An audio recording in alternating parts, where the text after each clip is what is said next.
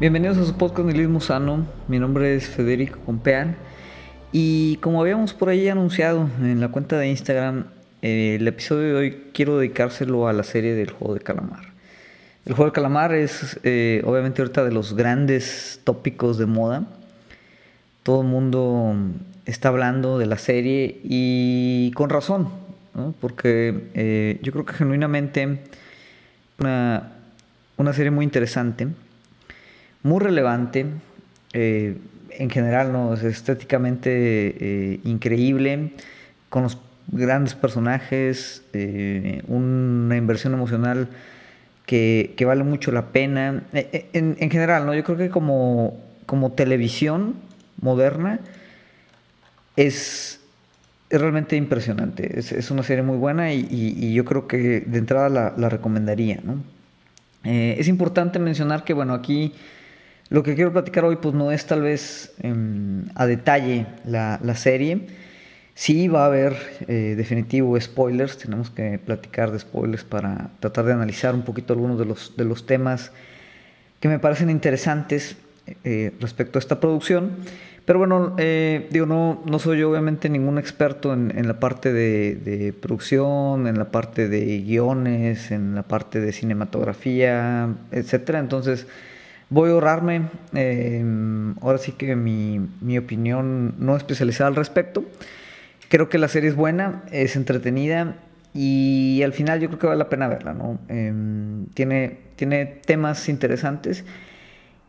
Y la intención en el episodio del día de hoy es platicar un poquito algunos de esos temas, específicamente una relación o una distinción que vamos a hacer entre el concepto de reglas y el concepto de leyes Dentro pues, del esquema otra vez de, los juegos, en específico los juegos eh, o el juego del, calamar. Eh, pero bueno, comenzando la, serie de qué trata, y para los que, yo espero que los que estén escuchando esto, pues todos ustedes ya la hayan visto. Y si se la escribiéramos a alguien que no la ha visto, pues realmente mm, sonaría bastante eh, normal la trama, eh, incluso ya un poquito cliché, que estamos hablando pues simplemente de, un, grupo de personas que obligadas por una eh, importante deuda, por una situación económica complicada, cada uno obviamente en su particularidad, ven la posibilidad de salir de esa deuda y ganar un, un premio millonario que son aproximadamente que eran como treinta y tantos millones de dólares el, premio, entrando voluntariamente a una serie de juegos de supervivencia en la que pues iban a participar como en dinámicas de juegos infantiles donde quien no pasara los juegos pues era, era ejecutado, era, era asesinado. Y como era de esperarse, eh, aunque tal vez no estaba así explícitamente mm, mencionado, pues iba a haber un solo ganador. Eh, al final eh, competían 456 eh, participantes y bueno, tenía que quedar uno o uno es el que podría llevarse ya el, premio final. Obviamente los, los que no llegaran a esa instancia pues se encontrarían únicamente con la muerte, con una ejecución. Una muerte depende del juego, ¿no? variaba un poco, pero al final pues el resultado era el mismo. Ese es un poco así de forma muy general eh, la trama. Y uno de los aspectos que más llama la atención, digo, además de todas las cosas que ya mencionamos, los personajes, la estética, los sets, eh, los juegos mismos, que, eran juegos infantiles, yo creo que una de las cosas que de inmediato em, surge para la discusión, pues es como el, reflejo de una sociedad coreana en donde, digo, esto sucede en todas partes del mundo, pero bueno, hay una situación muy particular en Corea, una economía eh, que era muy pobre hace, hace algunas décadas, crece muy rápido, pero que ahorita sufre de una importante desigualdad. Su población carga también con un nivel de deuda eh, de los más altos a nivel mundial. Pedir préstamos ahí es muy sencillo, eh, tiene eso que ver mucho con, con la trama. Y de otra manera, pues es muy sencillo que la gente en Corea, especialmente la gente joven, pues si se encuentran en una mala situación, terminen endeudados, terminen pidiendo más préstamos, terminen todavía más endeudados Y bueno, hay como un, pues una condición, vamos a decir, de capitalismo tardío bastante eh, precaria en, en, lo que es Corea. Y de esa manera nos sorprende que, que pues algunas de las producciones de este país tomen esa condición, esa, esa como angustia colectiva y la reflejen en, en eh, pues así que en estas, eh, en estas producciones. Ya lo habíamos visto con, eh, digo, acá en el occidente con, con la película de, de, Parásitos o Parásitos, no sé cuál sea la traducción, en la que precisamente pues hay, hay pues no sé si crítica sea la palabra, pero, pero hay como una intención de desnudar como las situaciones más, más ásperas, las situaciones más eh, críticas, más desesperantes de lo que es pues esta precarización económica que tiene Corea eh, del Sur. Que obviamente en, en, en, la narrativa global, en la propaganda eh, sistémica, hegemónica que tenemos, siempre pues la comparación de Corea eh, del Sur pues es con Corea del Norte, que es como este país eh, comunista en donde hay una tiranía. De hecho hay un personaje de Corea del Norte que escapa de Corea del Norte que está aquí en la serie. Uno de los principales, de hecho busca dinero ella para traer a su familia de, eh, de Corea del Norte hacia Corea del Sur, que obviamente pues, es un, una operación peligrosa. Pero bueno, Corea del Sur siempre se, se muestra como este, este gran milagro económico, como normalmente se pinta a todas las economías que, que se desarrollan eh, bajo este modelo neoliberal. Pero pues en ese desarrollo, en ese milagro, pues al final no deja de haber una desigualdad muy importante, no deja de haber una concentración de riqueza muy importante y pues al final no deja de haber pues toda esta precarización eh, que se refleja en, en, el gran índice de deuda que tiene la gente coreana. Entonces esto no es nada, vamos a decir, eh, oculto, no es algo que, que la serie pretenda eh, ofuscar, es lo más obvio. Eh, en ese sentido, la, la, la serie pues es, es, un reflejo otra vez de esta, de esta preocupación, de estas angustias, de estas ansiedades.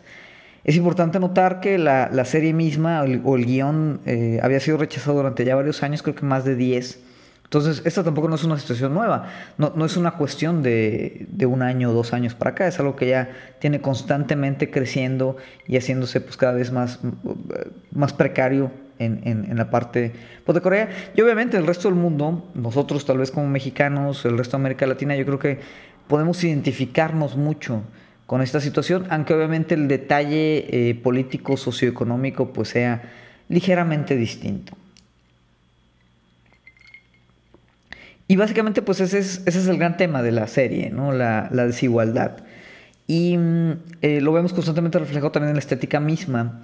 Eh, los jugadores, que todos son otras personas normalmente pues endeudadas, algunos de bajo recursos, algunos no, que, que, pues tal vez no empezaron con bajos recursos, pero pues dieron como un mal paso en algún momento de su vida y se vieron obligados a endeudarse. Todos tienen problemas personales distintos, tienen antecedentes muy diferentes, pero los identifica esa cuestión que eh, prácticamente pues su vida está condenada, ¿no? Eh, como que no hay escapatoria, no hay forma de, visualizar pues una manera de, rescatar o solventar estos problemas económicos que tienen. Y eso pues los obliga a, entrar en esos juegos del calamar. Al principio entran sin saber que el fallar en el juego pues implica la muerte, pero incluso después de darse cuenta de eso y después de, ver las reglas tal claras del, juego, eh, pues el 97 o 90 y tantos por ciento de ellos regresa por su propia voluntad para arriesgar su vida a cambio de, esa ligera esperanza de obtener ese premio monetario y con ello resolver la vida, resolver su vida, sus problemas, eh, satisfacer su deseo, ¿no? Por ahí hay esa referencia ahí a Lacan que algunos han comentado.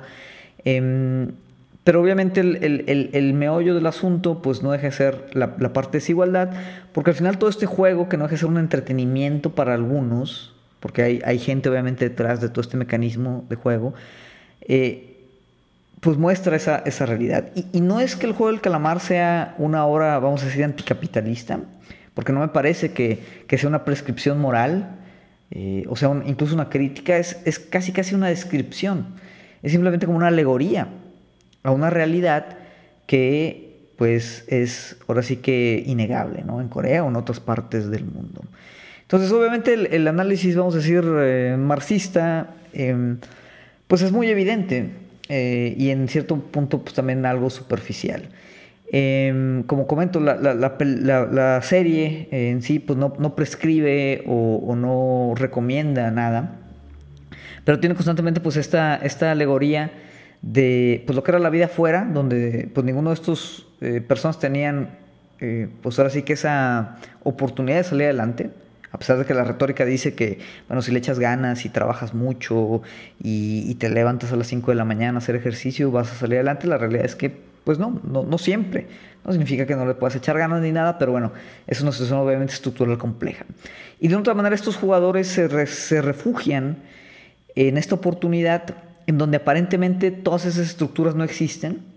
De hecho, em, el que dirige los juegos eh, en, cierto episodio pues menciona esa parte, ¿no? Que, que como la belleza de esta actividad recae en la igualdad de todos los jugadores, que, una igualdad que no tienen afuera y que aquí, aunque obviamente siguen subordinados a, la concentración capitalista, que son los que lo tienen ahí compitiendo como si fueran caballos, pero hay como esta retórica como de meritocracia, eh, pues ahora sí que eh, internalizada hacia, hacia la dinámica del juego. Eh, y aquí es donde yo quisiera empezar a hacer un análisis de, de estos temas pero bajo eh, pues conceptos muy interesantes que desarrolla Jean Baudrillard, que como muchos de ustedes saben, pues es, uno de mis filósofos favoritos, y para mí es uno de los grandes referentes eh, filosóficos que anticipaban mucho de lo que estamos viendo eh, en términos, vamos a ir más hermenéuticos, más de semiótica. obviamente, digo, Baudrillard empezó en su momento con, como marxista, en cierto punto de su carrera quiebra un poco con el marxismo, con críticas yo creo que muy muy válidas, muchos eh, las descartan inmediatamente porque pues es eh, temas de sin sentido postmoderno, sin embargo hay mucho, hay, eh, me parece increíblemente relevante Baudrillard. Y, yo creo que ahorita vamos a abordar una de las razones por las que pues sus análisis son tan, tan interesantes.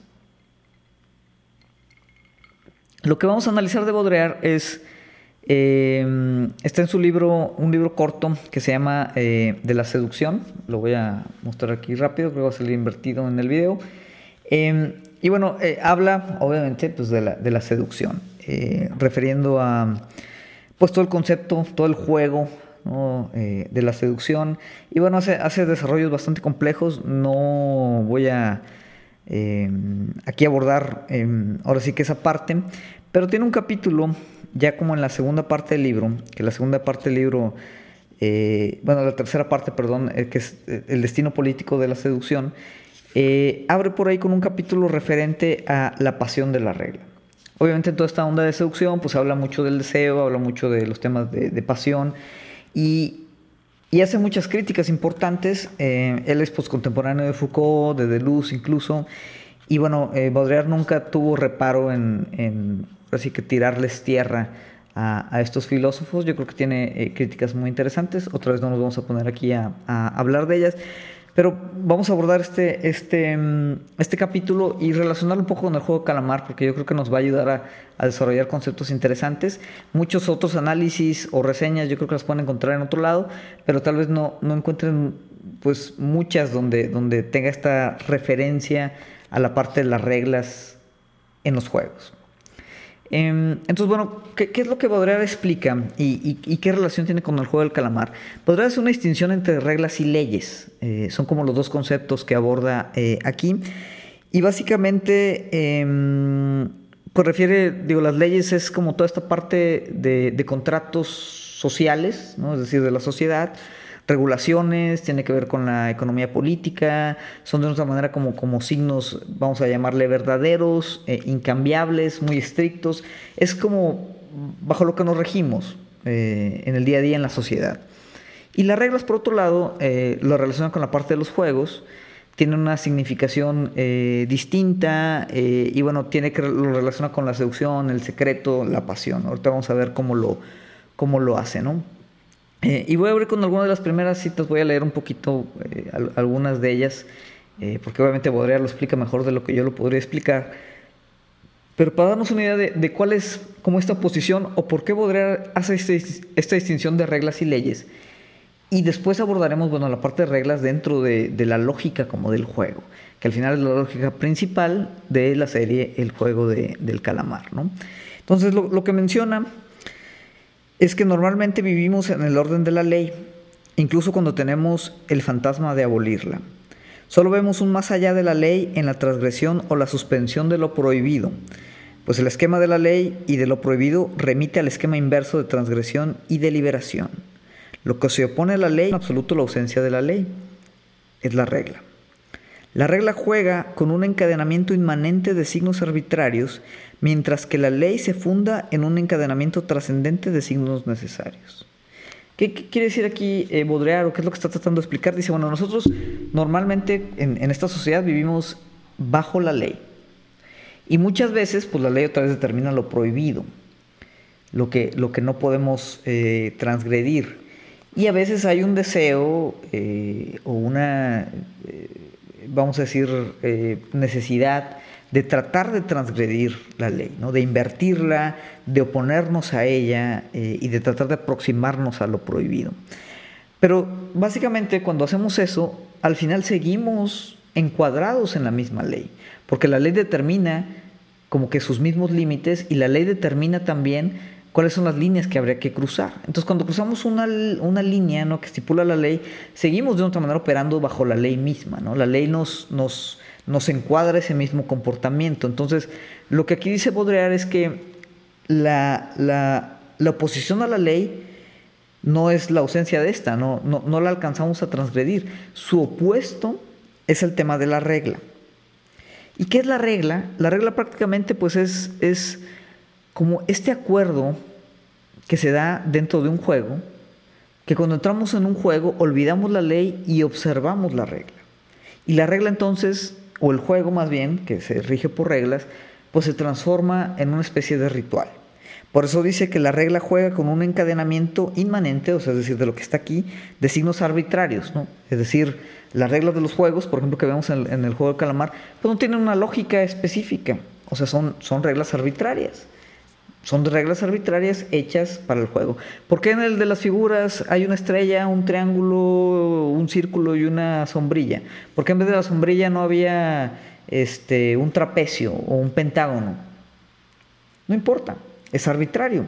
¿no? Quien diseña el juego determina las reglas. Entonces por eso dice que es un encadenamiento inmanente, porque de lo que está ahí, no hay nada más afuera de ese juego, de signos arbitrarios y la ley, que es esta parte social, es el encadenamiento trascendente de signos necesarios. Es decir, hay como una trascendencia, hay, siempre en la ley pues una moralidad, eh, un, principio, eh, un bien o un mal incluso, que en teoría justifica que la ley pues sea, sea la ley. Y es lo que determina pues que es prohibido, que no, ¿no? Porque no me puedo pasar a velocidad, porque no puedo manejar borracho, porque no puedo matar a alguien. Y en el juego eso se olvida. ¿Por qué? Porque la lógica del juego es, pues ahora sí que inmanente, ¿no? Se, se, contiene en ella misma. Y en ese sentido, ahí es donde eh, pues estamos realmente oponiendo a la ley, porque ahí la ley ya no nos importa. Y lo que nos importa es la regla. ¿no? O sea, cuando se entra en un juego se olvida la ley y se observa la regla. Y eso es algo yo creo que está muy claramente en el juego del calamar. Porque, y, pero al, final es, es, como esta alegoría casi paradójica. Porque afuera, en, en, la sociedad, donde todos estos jugadores no tenían ninguna posibilidad, donde obviamente se apegaban a la ley o a veces la, la transgredían, ¿no? porque también había criminales, y eso es interesante, ¿no? O sea, había gente que trabajaba eh, o trató de salir adelante honestamente, pero también había gente que de otra manera se había salido de la ley. El caso, por ejemplo, digo, del matón, ¿no? Este cuate con la serpiente, aquí no recuerdo su nombre. Y por ejemplo, el mismo eh, Sang Woo, eh, creo que era su nombre, el, amigo de la infancia del, del personaje principal, de Ji Hoon, que pues dan a entender ¿no? que a través de un fraude, pues se terminó perdiendo mucho dinero y, lo busca la policía. Entonces, eh, estos personajes incluso afuera están sometidos a esa ley y, de otra manera cuando entran en el juego, esa ley está olvidada, ¿no? Están, eh, incluso podemos tomar como el símbolo de la isla, ¿no? Están, están aislados por completo, no tienen contacto con el exterior, por ahí se filtra el policía, ¿no? Pero el policía obviamente pues está tratando de, o sea, es, es como esta Em, es la ley tratando de entrar al juego. Eh, al final no lo logra. Y, y pues de otra manera, ahí en el juego, pues las reglas son las que se observan, no la ley. Y las reglas ya dependen del juego y las reglas obviamente ahí cuál es la, única consecuencia de, romper las reglas, pues es, es morir. Las consecuencias de salir de, o, transgredir la ley, pues son distintas. Eh, ¿no? tal vez no implican la muerte, pero al mismo tiempo pues implican también una renuncia a la vida, como pues ir a la cárcel, como este cuate iba a ir posiblemente muchos años. ¿no? Entonces, esa es la distinción. Eh, y obviamente aquí ya empezamos a dibujar por qué es importante esta distinción. Y empieza a ser interesante entonces sobre el concepto de regla que empieza a desarrollar Baudrillard. Ahí me disculpan por las pausas este, eh, ocasionales, pero bueno, eh, hay, que, hay que hidratar también este, la, garganta. Em, y de hecho, en una parte, eh, y obviamente digo, esto fue escrito hace muchos años, no tiene nada que ver. yo no sé ¿no? si el autor que tanta filosofía uno había leído, pero, pero es interesante ¿no? la, la relación que podemos hacer. ¿no? Eh, otra cita, ¿no? Para complementar todo esto que acabamos de decir. Dice, la regla, al ser convencional, arbitraria y sin verdad oculta, no conoce la represión ni la distinción entre lo manifiesto y lo latente. Sencillamente no tiene sentido, no lleva a ninguna parte mientras que la ley tiene una meta determinada. Ya lo decíamos, la regla es arbitraria, no tiene sentido, simplemente la sigues o no la sigues. No, tienes por qué entenderla, explicarla, creer en ella. Es simplemente eh, y no la, no la transgredes, ¿no? Que dice, la regla no se transgrede. La regla simplemente o la, la, observas o no la observas. Y si no la observas, pues simplemente es que estás renunciando al juego. Estás renunciando a ese, a ese ritual. La ley siempre busca ser como universal, em, eh, pero, pero, pero incluso ahí falla. Y, y, lo vemos porque pues, el, tema de igualdad es como eh, de la premisa que el dirigente del juego trata de, especificar, ¿no? Sería debatible, yo creo, y, eso eh, me gustaría que nos dejaran aquí sus comentarios, si realmente piensan que los jugadores son iguales dentro del, del tema del juego, o si también en el juego pues hay ciertas desigualdades importantes. Pero la premisa es que dentro de las reglas del juego todos son iguales. Y así mismo lo dice Baudrillard, los hombres son más iguales ante la ceremonia, o sea, el ritual, o sea, el juego, que ante la ley. Con la regla de una otra manera estamos libres de la ley. Estamos liberados de querer transgredir la ley. Y en ese, en ese sentido, valga la redundancia, porque dice, esa parte nos libera de sentido. La regla no tenemos que explicarla. No tenemos que entenderla. Simplemente la seguimos o no la seguimos. Y si no la seguimos, pues significa que voluntariamente no queremos estar en el juego. Y todos estos sujetos que participan en el juego del calamar, voluntariamente están participando del juego. Y en ese sentido están obligados a seguir la regla. Si no quieren seguir la regla, no tendrían por qué estar en el, en el juego. Y eso es interesante. Eh, dice, eh, en, volviendo a la parte de la de la igualdad, que aquí habla de, de la deuda. Dice, la deuda también está borrada. No se redime nada, no se ajusta ninguna cuenta con el pasado. Por la misma razón, la dialéctica de lo posible y de lo imposible le es ajena. No se ajusta a ninguna cuenta con el futuro. Nada es posible ya que todo se juega y se decide sin alternativa y sin esperanza, con una lógica inmediata y sin remisión. Es decir, la dialéctica no, no opera en el juego. El juego simplemente no hay pasado, no hay futuro, es el juego, es la regla.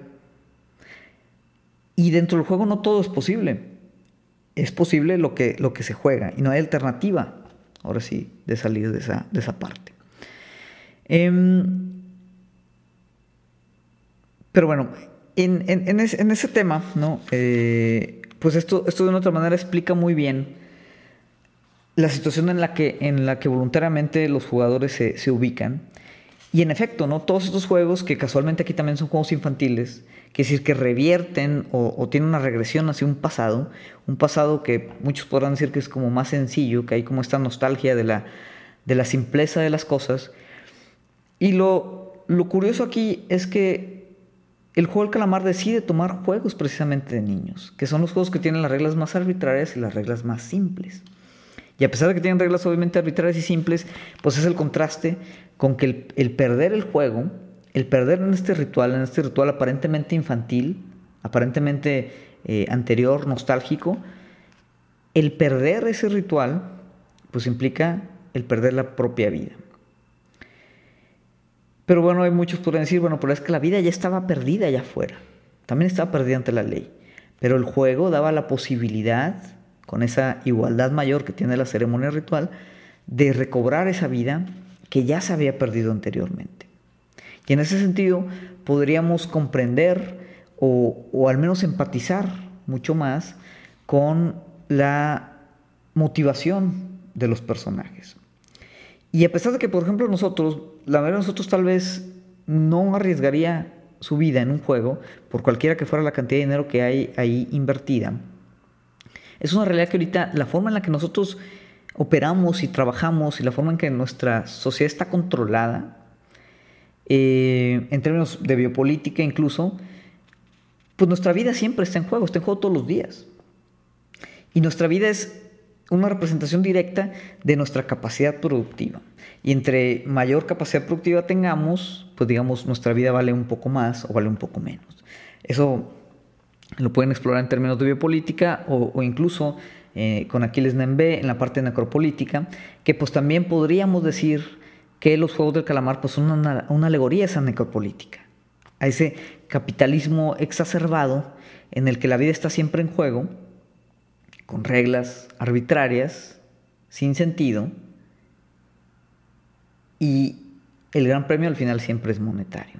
Entonces, aquí podemos hacer esa, comparación y decir, bueno, afuera también es un juego. Y afuera también hay reglas arbitrarias y también hay reglas que no son trascendentes, no son inmanentes, a pesar de que tienen esta intención de ser universales.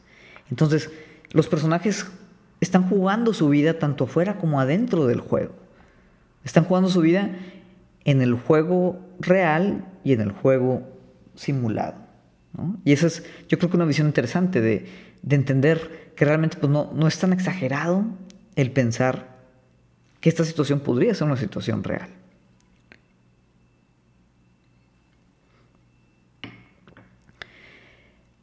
Y Baudrillard después ¿no? Eh, sigue obviamente relacionando, desarrollando esta, esta idea eh, y empieza a hablar de otra cuestión que yo creo que también es central em, en la, narrativa de la historia del juego del calamar, que es la parte del deseo.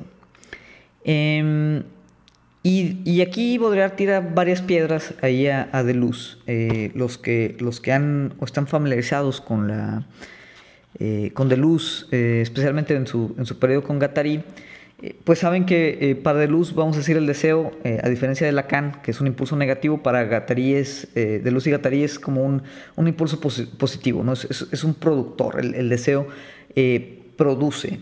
Y de otra manera en esa producción siempre hay líneas, siempre hay quiebres, siempre hay eh, formas de, salirnos de territorios y, ser como muy nomádicos, muy rizomáticos, otra vez en términos así eh, de lucianos, para como generar eh, o liberarnos de ese sentido y ahí como liberar esta capacidad productiva del deseo.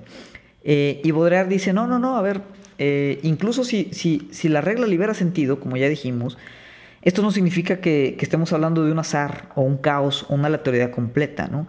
Eh, el juego o, el caos incluso, o el juego mismo tiene su lógica. Y tampoco hay que subestimar, dice, la capacidad del deseo de engendrar monstruos lógicos. Eh, y ahí es una pedrada directa de luz, ¿no? O sea, dice, eh, no, es que el, quitarle sentido, el, el que pueda ser aleatorio, sea libere eh, por completo, eh, pues ahora los monstruos del deseo. Eh, dice, también hay rituales de transgresión. Dice, no se transgrede la ley, sino que se ordena la, regla. y más adelante, ¿no? Empieza a hablar entonces que el juego entonces lo, lo, participamos por la pasión que hay por esas mismas reglas, la pasión que hay por esa aleatoriedad, por ese, por ese ritual. Entonces el deseo de una manera como se transfigura en un orden de la regla. Y esto es curioso porque es una forma muy distinta de aproximar el deseo. Y dice, es que los que están ahí, ¿no? Todos esos participantes, al final la recompensa del juego, la inversión no es monetaria. Lo que, lo que se, transfigura, ¿no? ¿no? No dudamos que al principio pues ese haya sido como el deseo que los lleva ahí, ¿no? Tratar de, resolver su vida. Pero, pero es el juego, la regla transfigura ese deseo. Y lo que, lo que está en la, inversión entonces ya no es monetaria eh, o, o cualquiera que sea el premio, sino que la inversión es el desafío. Y en ese desafío es donde juega la pasión y la seducción, que es otra vez el título principal, recordemos, de este libro.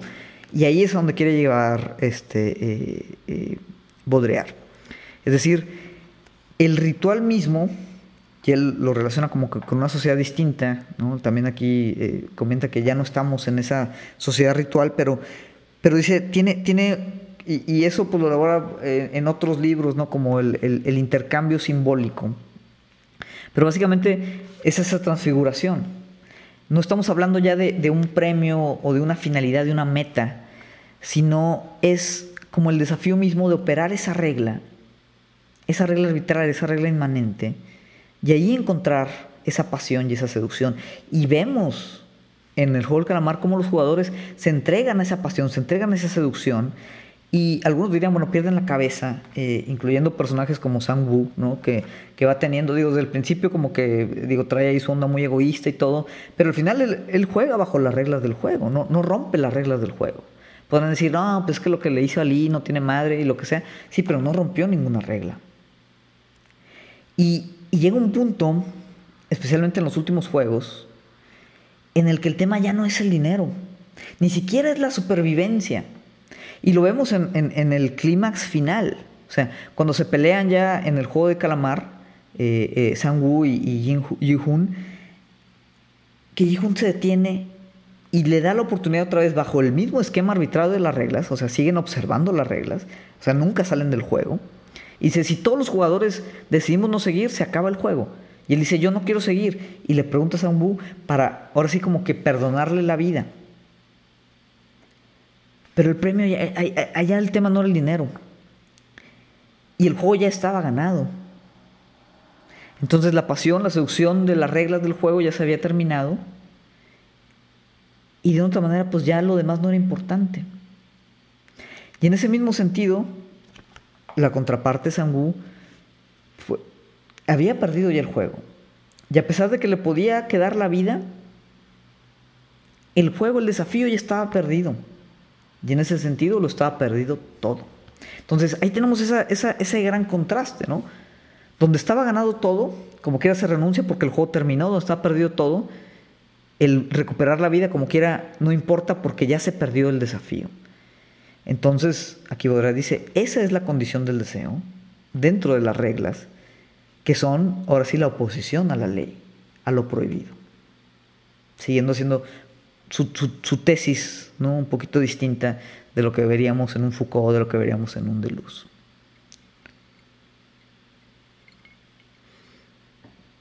Y aquí dice, bueno, si el juego tuviera una finalidad real, más allá del desafío del juego, dice, el único jugador verdadero sería un tramposo.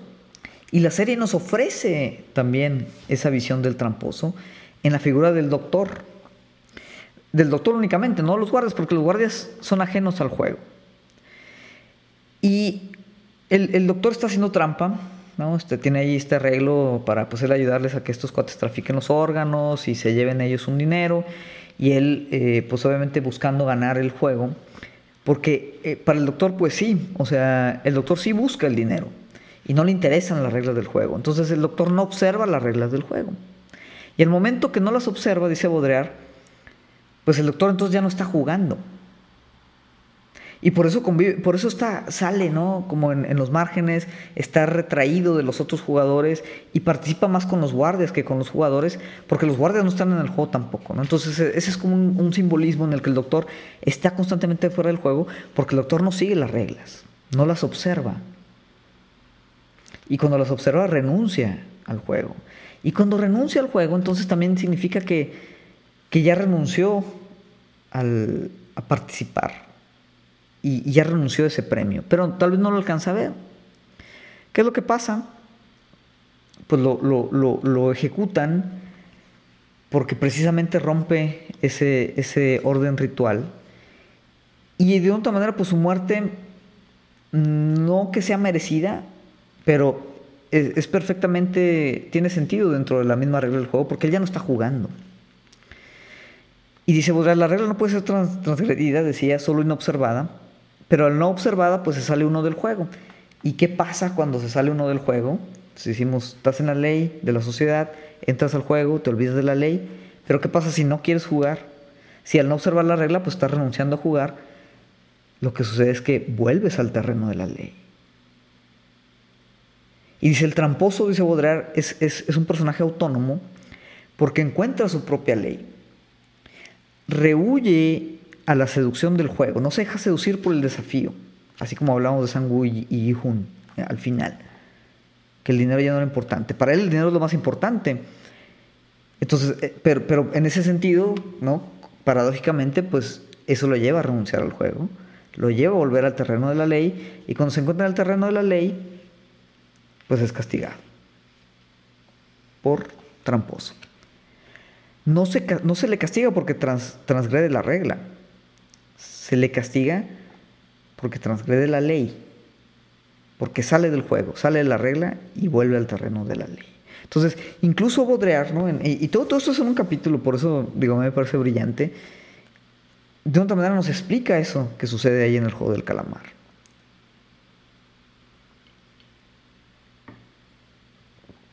Pero bueno, ¿cuál es la conclusión de todo esto? Em, digo, eh, haciendo también aquí un, par de, citas interesantes. Eh, al final, em, siguiendo con, esta, eh, pues vamos a decir, contestación a de luz, dice, bueno, el deseo es ciertamente la ley del universo, dice Baudrillard, pero el eterno retorno su regla. Afortunadamente para nosotros, pues ¿dónde estaría sino el placer de jugar? Y en una parte menciona, bueno, la regla actúa como simulacro paródico de la ley. No es inversión, no es subversión, sino reversión de la ley a través de la simulación. Y volvemos al tema. Lo que sucede en el juego del calamar es una simulación. Es una alegoría, pero es una simulación de lo que sucede allá afuera. No son más iguales la desigualdad permanece. Hay una desigualdad con los guardias, hay una desigualdad con el, dirigente, el que opera el juego, hay una desigualdad con los VIPs, que al final controlan la, situación, y también sus caprichos, por ejemplo, cuando el cuate que, que, sabe distinguir el, el vídeo templado, se dan cuenta, le apagan la luz, ¿no? Cambian las reglas, cambia la situación. Entonces no están liberados de la ley, de otra manera el juego simula esa ley a través de las, de las reglas, pero siguen sujetos a esa parte. Inclusive el jugador número uno que está ahí participando con ellos es, parte de eso. Y, entonces, por eso se vuelve tan, tan desgarradora, vamos a, a, llamarlo así, pues la alegoría misma del juego, porque al final está en una situación igual o peor de desventaja de la que estaban incluso allá afuera. Pero tal vez pues, no, lo alcanzan a ver pues, hasta, que hasta que vemos todo esto que hay, que hay detrás. Y, voy, a, voy a continuar, eh, después de que menciona eso, ¿no? que la regla actúa como simulacro para con la ley, ni inmersión ni subversión, sino reversión de la ley. Y, y, voy a leer una cita un poquito larga de Baudrillard porque siento que es interesante. ¿Existe parodia alguna más hermosa de la ética del valor que someterse con toda intransigencia y la virtud a los elementos del azar o al absurdo de una regla? ¿Existe parodia alguna más hermosa de los valores de trabajo, de producción, de economía y de cálculo que la noción de apuesta y de desafío, que la inmoralidad de la falta de equivalencia fantástica entre lo que se pone en juego y la ganancia posible o la pérdida, que es tan inmoral como esta última? ¿Existe parodia alguna más hermosa de cualquier noción de contrato y de cambio que esta complicidad mágica, este intento de seducción agonístico del azar y de los participantes, esta forma de obligación dual en la relación con la regla? ¿Existe negativa alguna más hermosa de todos nuestros valores morales y sociales de voluntad, de responsabilidad, de igualdad y de justicia que esta exaltación de lo fasto y de lo nefasto, que esta exaltación de jugar de igual a igual con un destino injustificado?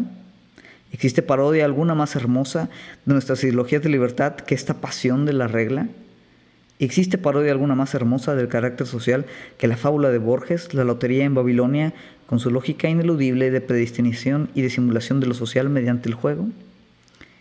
Y esas son las preguntas que yo creo que el mismo juego del calamar nos hace. ¿Hay cosa más hermosa que esta simulación? Que en este simulacro de libertad, simulacro de igualdad, simulacro de meritocracia, estemos de forma todavía más violenta, más abrupta, más seductora, mostrando en esa pasión por esas reglas, por ese ritual, por esa ceremonia, justificando esa misma condición que hay allá afuera.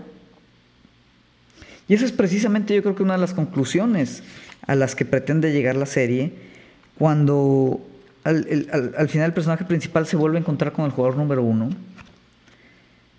Y el jugador número uno de una otra manera eh, eh, trata de justificar, ¿no? a través de su visión, lo nefasto y lo fasto de este simulacro. Y, la conclusión o la, o la evolución final de este personaje es cuando se da cuenta que el juego sigue y él siente que no tiene que seguir. ¿Por qué? Porque, otra vez, es en, esa simulación, pues incluso un poquito más desgarrador que la realidad misma de la cual hace alegoría.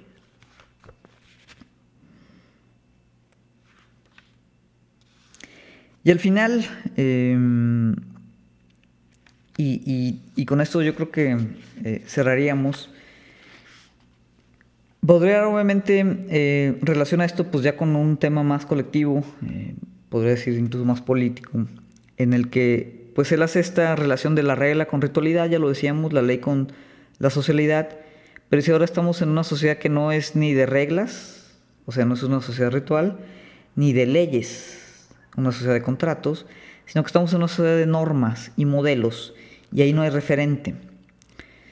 Y voy a citar otra vez, desde ahora vivimos con un mínimo de carácter social real y un máximo de simulación. La simulación engendra la neutralización de los polos que ordenan el espacio perspectivo de lo real y de la ley, el desvanecimiento de la energía potencial que impulsaba aún el espacio de la ley y de lo social.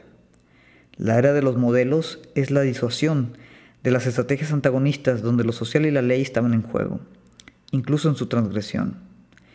Ni transgresión ni trascendencia, pero tampoco estamos por eso en la inmanencia trágica de la regla y del juego. Estamos en la inmanencia cool de la norma y de los modelos. Regulación, disociación, feedback, concatenaciones de elementos tácticos en un espacio sin referencia. Pero sobre todo, en la era de los modelos, lo digital de la señal ha reemplazado a lo polar del signo. Dualidad, polaridad, carácter digital. Las tres lógicas son exclusivas entre sí. La relación dual es la que domina el juego, el ritual y toda la esfera de la regla, los polos. La relación polar o dialéctica, perdón, eh, una es dual, la otra es polar o dialéctica o contradictoria, es la que condena al universo de la ley, de lo social y del sentido. Y la relación digital ya no es una relación, digamos la conexión digital, es la que distribuye el espacio de la norma y de los modelos. En el juego cruzado de estas lógicas es donde hay que volver a situar las peripecias de la noción de seducción, de su acepción radical, dual, ritual, agonística, donde todo está en juego, a su aceptación blanda, la seducción del ambiente, erotización lúdica de un universo en el que ya no hay nada en juego. Y con esto, al final, es una crítica de lo que ya anticipa Baudrillard, que viene a ser pues esta, esta modalidad, esta, esta condición eh, de red, de conectividad, donde ya no tenemos ni la dialéctica de la ley, ni la dualidad ritual de los juegos, entonces la seducción se pierde en el exceso. Y, tal vez, ¿no? y esto ya es obviamente muy especulativo, pero eh, en el universo del juego del calamar, tal vez lo que se quería rescatar allí es precisamente esa ritualidad, esa simplicidad. Pero al final, y lo, lo vemos con este desarrollo, pues no dejó de ser nunca una, una alegoría exagerada, una simulación exagerada de la condición misma que existía en la parte de la ley que ahora vemos en la parte de la norma y este como control que podría relacionarse con las sociedades de control mismo de luz. En fin, eh, espero no haya sido muy confuso el tema. Eh, yo creo que valía mucho la pena, eh, digo, vale mucho la pena la serie y, dentro de pues, las coincidencias, justo estaba leyendo este libro, justo, justo estaba leyendo este capítulo y dije, hay que hacer esa relación, hay que hacer ese análisis. Eh, yo creo que da pauta para muchas cosas. Eh, entonces, bueno, pues ahí, ahí dejamos el tema para que lo reflexionen. busquen, si quieren, el libro, busquen el capítulo y, y bueno, díganos qué opinan, cómo, qué les pareció a ustedes el juego del calamar cómo lo vivieron, qué opinan de esta decisión entre regla y, ley, eh, de esta como acepción diferente del deseo que nos presenta Baudrillard en el tema de la seducción, de la ritualidad, qué les evoca que no, están de acuerdo, son más del equipo de Foucault, son más del equipo de Deleuze eh, y Gattari. En fin, déjenos, déjenos por ahí sus comentarios. Si les gusta el contenido, por favor compartan, den like, comenten. Eh, y bueno, les recordamos como siempre a los que nos escuchan por primera vez, nos encontramos en las principales plataformas de podcast. Estamos en Spotify, en iTunes, en Google eh, Podcast. Y estamos aquí en YouTube también. Eh, Nihilismo Sano, nos pueden buscar ahí en Facebook y en cualquiera de estas plataformas. Por favor, denle like, déjenos su reseña. Y bueno, también si me quieren ubicar en mis redes personales, no, no tengo mucha actividad, pero bueno, estoy en Twitter como Fe de Fiesta y en eh, Instagram como Fede En fin, esto fue todo por hoy. Les agradezco y nos vemos la semana. Gracias a todos.